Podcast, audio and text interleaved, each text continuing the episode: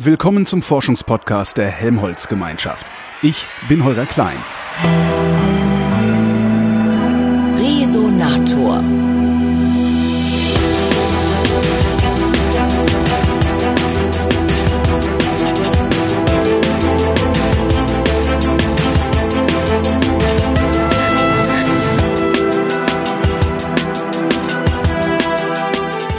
22. April wird es weltweit Demonstrationen für die Wissenschaft unter dem Titel March for Science geben.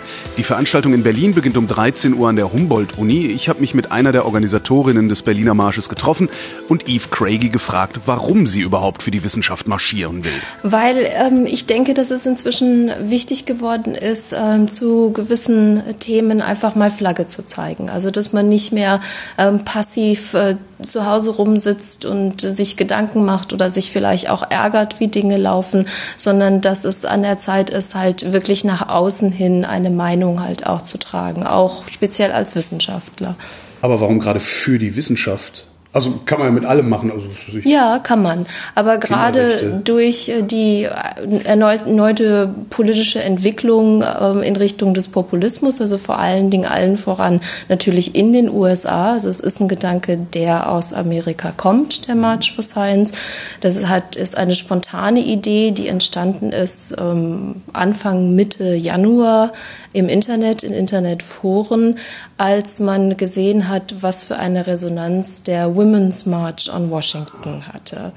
Und auch das äh, war ja eine recht spontane Idee, also die aufgetaucht ist, nachdem ähm, Donald Trump die Wahl gewonnen hat, haben sich ganz viele ähm, feministische oder frauenorientierte Bewegungen zusammengetan, um ähm, den äh, Women's March zu organisieren. Und bereits da haben sich äh, dann schon erste Anzeichen ähm, aufgetan, dass ähm, die neue amerikanische Regierung auch eine gewisse Wissenschafts- und Forschungsfeindlichkeit an den Tag legt, weil bereits nach dem Tag der gewonnenen Wahl haben sich zum Beispiel die Internetseiten des Weißen Hauses geändert und alle Hinweise auf den Environmental Protection Act und ähnliche ähm, Sachen, die die Obama-Regierung angestoßen hatten, sind plötzlich von dieser Internetseite verschwunden.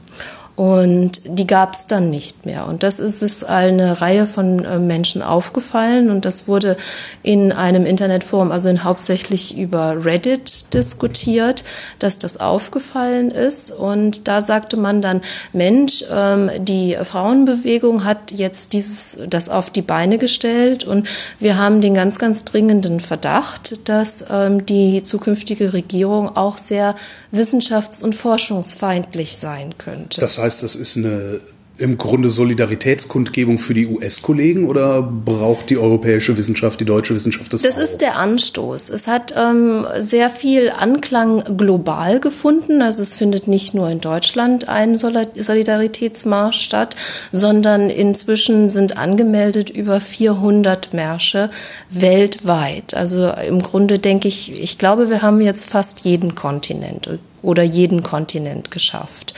Und ähm, das hat sich dadurch ergeben, dass man halt sehr, sehr schnell merkt, Wissenschaft ist, ist eine globale Sache. Also wenn ein Land unter Druck gerät, was wirklich ja fast federführend in ganz, ganz vielen Gebieten der Forschung ist, merkt man sehr, sehr schnell, dass das wellenartig wirklich Auswirkungen auch auf Deutschland hat. Das ist der eine Punkt. Also, Welche zum Beispiel? Ähm, naja, zum Beispiel, wenn ähm, Gelder gestrichen werden, ähm, finden einfach sehr große Forschungsprojekte nicht statt. Ja. Und in meinem Gebiet ist es halt so, wenn ich mir angucke, ähm, wer finanziert ähm, die Studien, die ich für meinen Job brauche. Also wenn ich gucke, Public Health, große epidemiologische Forschungsstudien, wer macht die? Das ist ganz, ganz oft ist das aus Amerika mhm. und ganz, ganz oft ist es halt auch tatsächlich zentral von der Regierung wenigstens zum Teil gefördert. Wenn diese Gelder wegfallen, was ja jetzt auch akut tatsächlich der Fall zu sein tatsächlich scheint. Auch Public Health, also nicht nur nicht nur Environment, sondern äh ja, ja, also oh. ganz, ganz insgesamt ähm, wissenschaftliche Forschung. Also ein Forschungsbudget oder das Etat dafür soll drastisch gekürzt werden. Und ähm, wenn, äh, wenn ich mir dann überlege, dass, dass alle diese Sachen wegfallen würden, ja, das wäre ein sehr, sehr großer Verlust für mich persönlich und für ganz viele andere auch. Und das war der eine Punkt. Der andere Punkt ähm, war der Travel Ban, also dass man halt wirklich gesehen hat, dass auch ähm, internationale Forscher aus gewissen Ländern dann eventuell einfach nicht mehr reingelassen mhm. werden. Das hat auch nochmal ja so einen Schreck gemacht. Aber wenn man darüber nachdenkt, merkt man eigentlich, dass halt ähm, im Zuge einer eher populistischen Meinung in Europa, da ja auch relativ viel Forschungsfeindlichkeit mitschwingt. Also wenn man sich so ein bisschen äh, mal in die Foren oder Gespräche bewegt, ähm, die auch hier in Deutschland stattfinden, es gibt ähm, dann eine, eine doch erstaunlich weit verbreitete Meinung auch hier, dass ähm, ja, also dass man Impfgegner hat, dass ähm, viele Leute an so Sachen glauben wie, wie Chemtrails, ähm, dass ähm, Genderwissenschaften als völlig überflüssig angesehen werden, ähm, dass ähm, geschichtliche Ereignisse geleugnet werden oder anders dargestellt werden, als sie stattgefunden haben. Auch Holo noch andere als der Holocaust? Ähm, nee, es geht hauptsächlich darum. Okay. Ja. Ähm, und dann merkt man, dass ähm, auch hier eine gewisse äh, Feindlichkeit herrscht und man sagt so, ja, die da oben und ähm, äh, da. Die Wissenschaft weiß auch nicht alles. Die weiß nicht alles oder ähm, die machen ähm, Klimaforschung ja nur, um Gelder zu bekommen. Das ist ein Vorwurf, der auch im deutschsprachigen Raum immer mal wieder auftaucht. Ähm, ja, solche Sachen. Und ähm, als Wissenschaftler ärgert man sich sich da so ein bisschen darum, weil dann, da kommt auch gerne immer der Vorwurf, dass man dann ja irgendwie so abgehoben wäre oder Leuten irgendwie von oben herab was diktieren will und wer weiß, ob das alles stimmt und solche Sachen. Und dabei ist unser ganzes Leben wirklich, ja, durch drungen von, von den Früchten der Arbeit äh, von sehr, sehr vielen Menschen, die da mit sehr viel Leidenschaft auch damit agieren. Woher kommt das eigentlich, dass der Wissenschaft, also die ja auch immer als Entität angesehen mhm. wird und nicht als Methode, dass der so eine Arroganz nachgesagt wird? Das ist schwer zu sagen. Ich glaube, das ist tatsächlich ähm, einfach daran liegt, dass äh, viele Themen nicht unbedingt alltagskompatibel sind in, im einfachen Gespräch, dass äh, viele Sachen sehr, sehr komplex tatsächlich Stimmt, sind. Die decken sich meistens nicht mit meiner Alltagserfahrung. Ja. ja, also wenn man, es kostet oft Zeit, etwas zu erläutern und man muss, um genau zu sein, um präzise zu sein, oft sehr, sehr ins Detail gehen und ähm, es verliert sich dann gerne auch mal ja in einer Fachsprache, weil man mhm. mit Fachtermini natürlich sehr präzise Dinge darstellen kann. Man kann mit einem Wort jemanden, der was davon versteht, ähm, sehr genau etwas rüberbringen, aber das Ganze ohne Fachtermini darstellen zu wollen, macht das Ganze natürlich dann noch langatmiger und noch komplizierter und ähm, das ist oft einfach tatsächlich schwer zu begreifen. Und ich sage auch ganz klar, wenn es außerhalb meines Fachgebietes ist, also wenn jemand sich da, ein Physiker sich hinsetzt ja. und versucht mit mir irgendwie Quantenmechanik ähm, zu erklären, ähm, da habe ich nach zehn Minuten halt auch, ja, ist bei mir auch Schicht im Schacht. Ne? Und in der nächsten Folge des Resonators, also in der 106, mhm. nee, stimmt gar nicht, nicht in der 106, sondern 110 oder so, da geht es dann zwei Stunden um Quantenmechanik. Ja, super, muss ich mir anhören. ja. Und ich habe nicht das Gefühl, dass ich verstanden habe, worum es geht. ja. ja. Ja, aber dadurch kommt halt oft einfach ja ein Misstrauen, weil das, was man nicht einfach oder simpel versteht oder ähm, was, was sich nicht einem relativ direkt erschließt, ähm, ist einem oft einfach nur fremd. Oder man, man ersetzt ähm, Sachen, die man nicht verstanden hat, vielleicht durch eigene Wahrheiten oder Dinge, die man sich irgendwie überlegt hat. Oder ähm, jemand stellt vielleicht einfach auch mal eine Behauptung in Raum und man denkt sich so, ach ja, das hört sich ja vielleicht irgendwie ganz logisch an, hinterfragt das aber nicht. Und dann kommt dann irgendjemand daher und sagt, du, deine Meinung ist aber völlig völlig Banane. Ja. Und da fühlt man sich natürlich als erstes erstmal angegriffen. Da kommt einer daher und sagt, äh, du bist, äh, du liegst falsch. Das, was du sagst, ist kompletter Blödsinn. Und dann ist, glaube ich, die menschliche Reaktion erst immer die Defensive, um hm. zu sagen, ähm, nö, ich habe aber recht. Ja. Und dadurch kommt dann ja so ein Frontenkrieg, weil man dann halt dann irgendwo so ein bisschen gegeneinander kämpft und jeder bleibt auf seinem Standpunkt halt irgendwo stehen. Und äh, das ist, das ist sicherlich ein großer Faktor. Und der andere Faktor ist, denke ich, Angst. Angst wovor? Vielleicht auch tatsächlich vor der Wahrheit. Jetzt kommen die Philosophen dann natürlich um die Ecke und sagen, naja, Wahrheit, was ist schon was Wahrheit? Ist Wahrheit? Ja. Es gibt ja mindestens vier Wahrheiten. Mhm. Meine Wahrheit, deine Wahrheit, die Wahrheit und das, was wirklich passiert ist. Ja. Ähm, welche Wahrheit ist das, die Sie meinen, wenn Sie Wahrheit sagen? Also ich meine etwas, was man tatsächlich mit ja sehr viel Mühe überprüft hat oder immer wieder versucht hat zu hinterfragen oder immer wieder den Finger reinzubohren, um zu schauen, stimmt das auch wirklich? Und das ist ein Versuch, so nah wie möglich an eine, eine greifbare Wahrheit zu kommen. Also ich würde zum Beispiel die Evolutionstheorie als Beispiel ja. nehmen. Das ist etwas, was Hunderte, Tausende von, von Menschen immer wieder überprüft haben, sich angeschaut haben, Beweise gesucht haben, von verschiedenen Richtungen versucht haben, das zu beleuchten. Und die Antwort, die dabei rauskommt, ist übereinstimmend. Es scheint tatsächlich so richtig zu sein, die Evolutionstheorie, dass das tatsächlich diese mhm. evolutionsartige Abfolge von Entwicklung von Leben auf dem Planeten gibt. Aber da gibt es ganz, ganz viele Leute, die sagen, nein, das stimmt nicht. Und dann äh, kommt man an einen Punkt, wo man sagt, ja, aber wir haben Beweise, schau dir das an, schau dir jenes an, das haben wir angeguckt, jenes haben wir angeguckt. Und dann kommt einfach, nö, das stimmt nicht. Ja. Und damit ist halt die Diskussion halt irgendwo beendet. Der, der March for Science, ähm, abgesehen davon, dass das eine Solidaritätskundgebung mit den USA in erster Linie wird, ähm, was soll der, ich sag mal, der Bundesrepublik bringen oder der unserer Gesellschaft bringen, die ja doch größer ist als die Bundesrepublik? Also ich habe jetzt gerade so ein Bild im Kopf, ne? Da ja. stehen halt ganz viele im Laborkittel mit so Schildern, da steht drauf E gleich mc Quadrat oder so. Also wir versuchen es halt nicht ganz so in dieser Richtung zu machen. Ähm, wir haben da auch lange drüber gesprochen. Ich glaube, es ist einfach auch zum Teil ein, ein inneres Bedürfnis, vieler Wissenschaftler oder akademisch tätiger Menschen ist, einfach zu zeigen, ähm, wir, wir sind da, wir sind Menschen, wir sind wie du und ich, wir arbeiten hart, ähm, meistens ähm, auch tatsächlich in äh, Gebieten, die einen direkten Nutzen für die Menschheit haben. Ähm, manchmal ist der Nutzen ein bisschen weit hergeholt, aber es gibt den.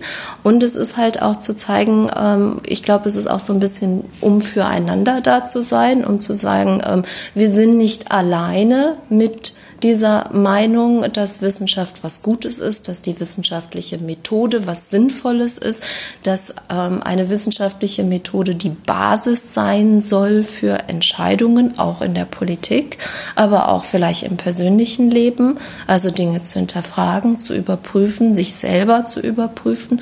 Und es geht halt eigentlich darum, ja, um mal vielleicht auch so ein bisschen Flagge zu zeigen, ähm, wie viele Leute tatsächlich so sind. Ja. Ähm, weil es gibt, ähm, von der anderen Richtung gibt es halt ganz viele Kundgebungen, ähm, AfD, Pegida, ähm, alles steht auf, ballt sich in Massen zusammen und zeigt Flagge.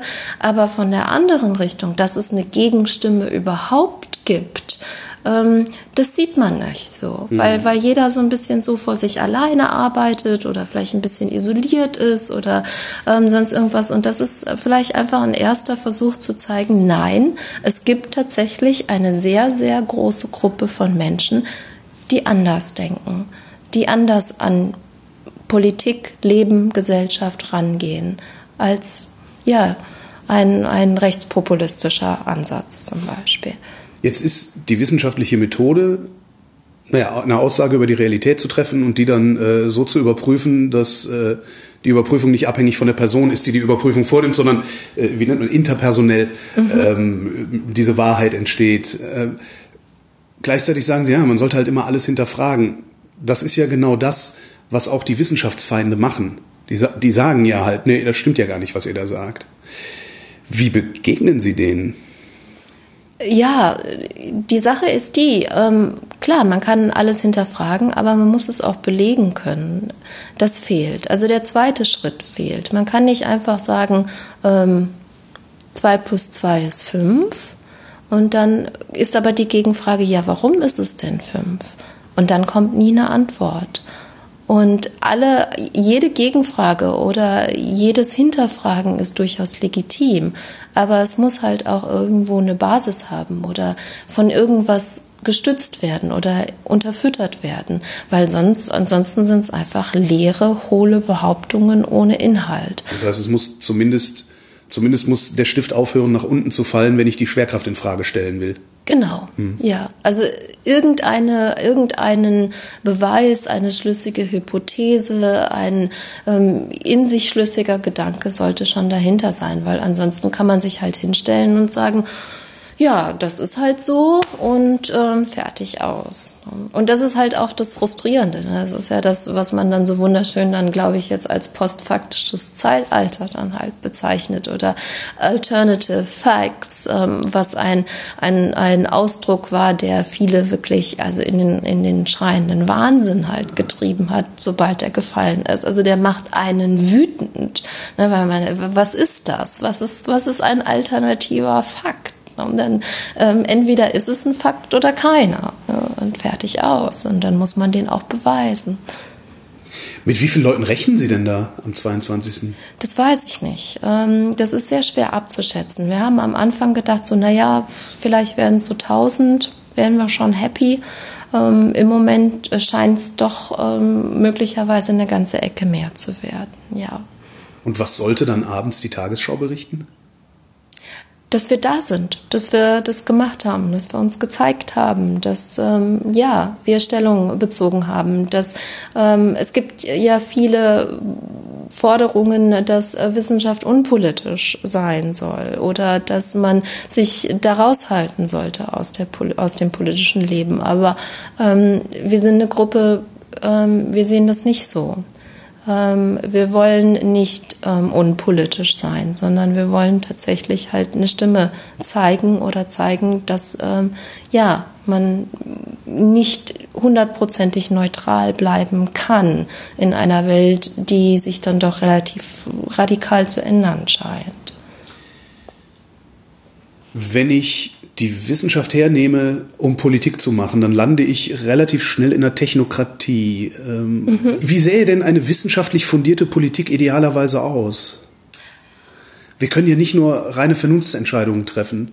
Politik ist, glaube ich, immer ein Kompromiss. Ja. Ähm, das ist ganz klar. Aber wenn ähm, die wissenschaftliche Stimme komplett fehlt, dann ist es kein Kompromiss mehr. Dann ist es nur noch Meinungsmache.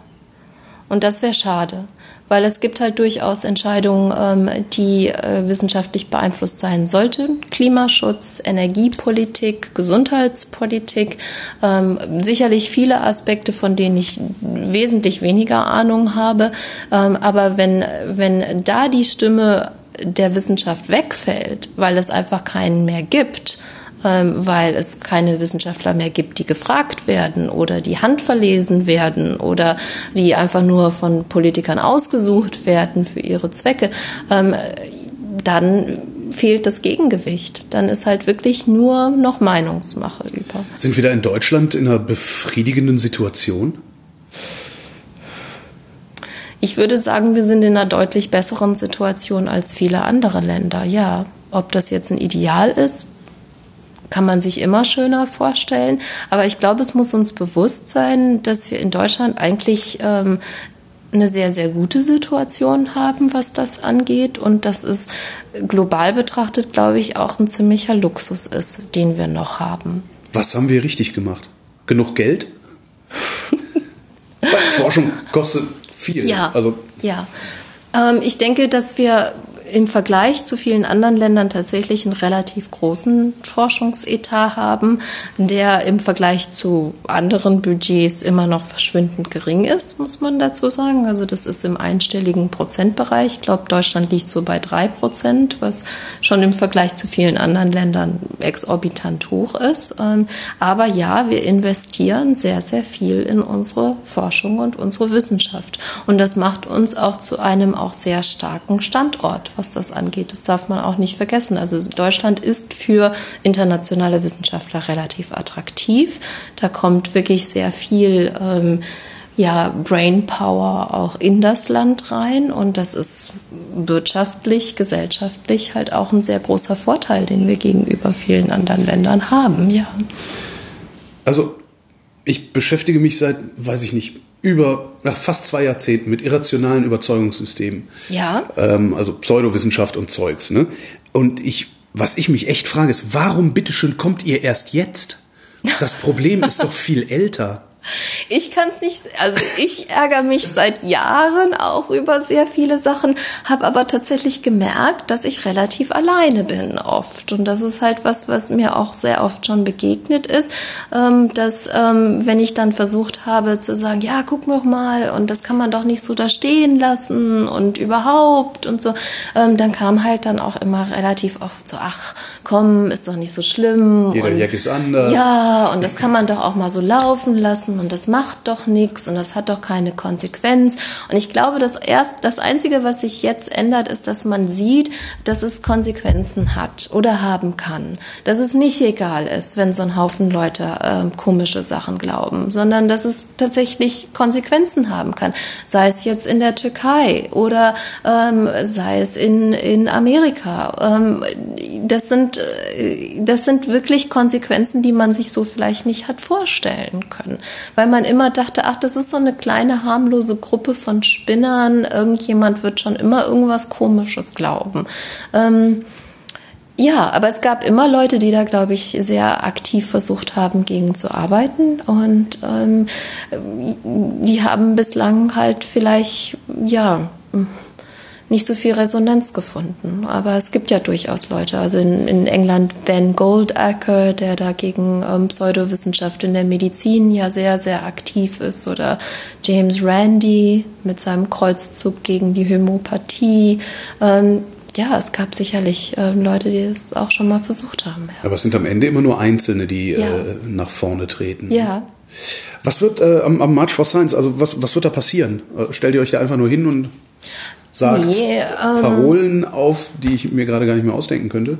Ja, das ist auch so eine Schwierigkeit. Ne? Ähm, das ist schwierig, das in, weil es, weil vieles halt so komplex ist halt dann auch, oder? Also auf jeden Metaphern Fall. Finden ist Metaphern schwer. finden ist schwierig und außerdem, also einen Haufen Akademiker zu einer Meinung zu bringen, ist halt auch relativ schwierig. Ähm, das ist halt. Was der beste Hinweis darauf sein könnte, dass die Wissenschaft nicht gekauft ist und. Äh, ja, also da hat ja. wirklich jeder so seine eigene Meinung und das ist schon so ein bisschen so wie Katzenherden, habe ich halt gesagt. Und ähm, also was passieren wird, ist, also wir werden uns ähm, vor der Humboldt-Universität treffen. Da wird es eine Auftaktveranstaltung geben. Wir haben ein paar Leute, die äh, gerne kurz und knapp ein paar Worte sagen wollen, sagen wollen, ähm, ähm, woraus ihre Liebe zur Wissenschaft besteht oder wo sie den Sinn und Zweck ihrer Arbeit sehen. Dann ähm, überlegen wir, ob wir das vielleicht auch so ein bisschen auf so spielerische Art und Weise einfach Sachen darstellen. Also es gibt zum Beispiel das Konzept von Fame Lab ähm, wo halt einfach in wenigen Minuten versucht wird, ähm, ähm, mit Hilfsmitteln, Props halt darzustellen, komplexe ähm, Zusammenhänge darzustellen, ganz kurz, ganz knapp. Das ist ganz unterhaltsam eigentlich auch. Und das ähm, wollen wir halt so am Anfang äh, für eine kurze Zeit halt machen und dann wollen wir tatsächlich auch marschieren, damit es auch den Aspekt eines wirklichen Marsches hat und nicht nur eines Funfairs.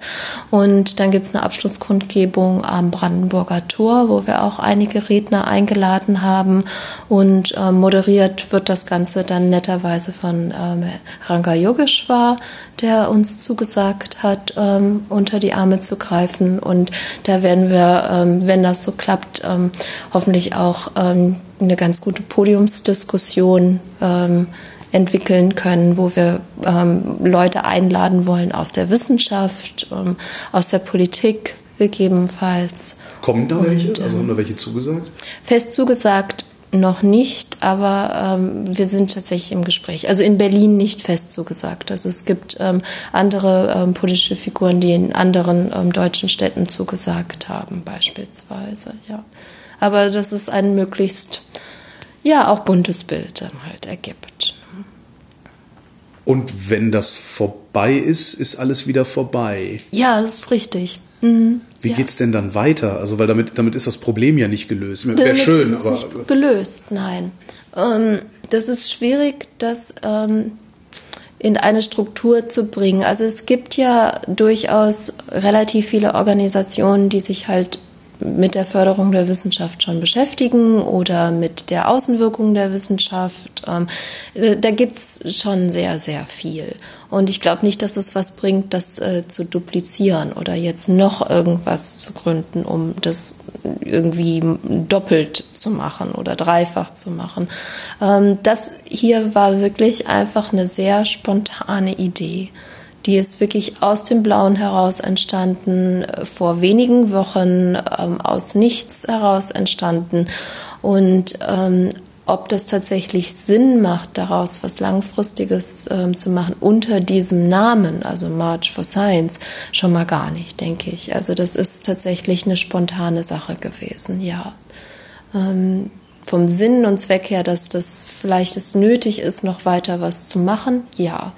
Aber wie das organisatorisch erfolgen soll, das kann ich, kann ich nicht sagen. Weil am Ende ist dann halt jeder wieder auf sich allein gestellt und muss äh, in irgendwelchen Facebook-Diskussionen äh, die Fahne hochhalten. Ja. Das, hm. Ja. Weiß nicht, also vielleicht haben Sie noch nicht drüber nachgedacht, aber ist irgendwie was geplant, das vielleicht zu institutionalisieren oder, oder zumindest zu irgendwie eine, eine Vernetzung herzustellen, dass man sagen kann, okay, da hinten ist wieder eine Diskussion, ja. wo dummes Zeug gelabert wird. Hier bitte mal fünf Plasmaphysiker vorbeischicken, die das ganze Ding einordnen. Das wäre schön. Also es gibt den ganz, ganz starken Wunsch tatsächlich, das so ein bisschen zu, zu organisieren. Also jetzt sind wir wirklich einfach nur ein Haufen Leute, die sich einmal die Woche treffen. Ähm, es gibt die Idee, einen Verein zu gründen, ähm, das wirklich dann halt zu sammeln ähm, aber dazu braucht man halt wirklich einen direkten Fokus. Also zu sagen, was ist wirklich jetzt Sinn und Zweck eines Vereines, eine Gruppierung, was wollen wir genau machen, wie wollen wir das machen. Und ähm, das sind natürlich Fragen, die wir irgendwo im Moment schlecht beantworten können. Weil jetzt geht's halt wirklich um, um diese einmalige Aktion und das erstmal auf die Beine zu stellen. Es gibt ganz, ganz viele, die, die weitermachen wollen, aber in welcher Form das sein wird, kann ich leider noch nicht sagen. Also ich würde es auch gerne weitermachen. Ähm, ich wäre da sehr dafür, äh, da mehr daraus zu machen. Ähm, ja. Ich wünsche viel Erfolg beim March for Science am 22. April 2017 ab 13 Uhr vor der Humboldt-Universität in Berlin. Eve Craigie, vielen Dank. Dankeschön.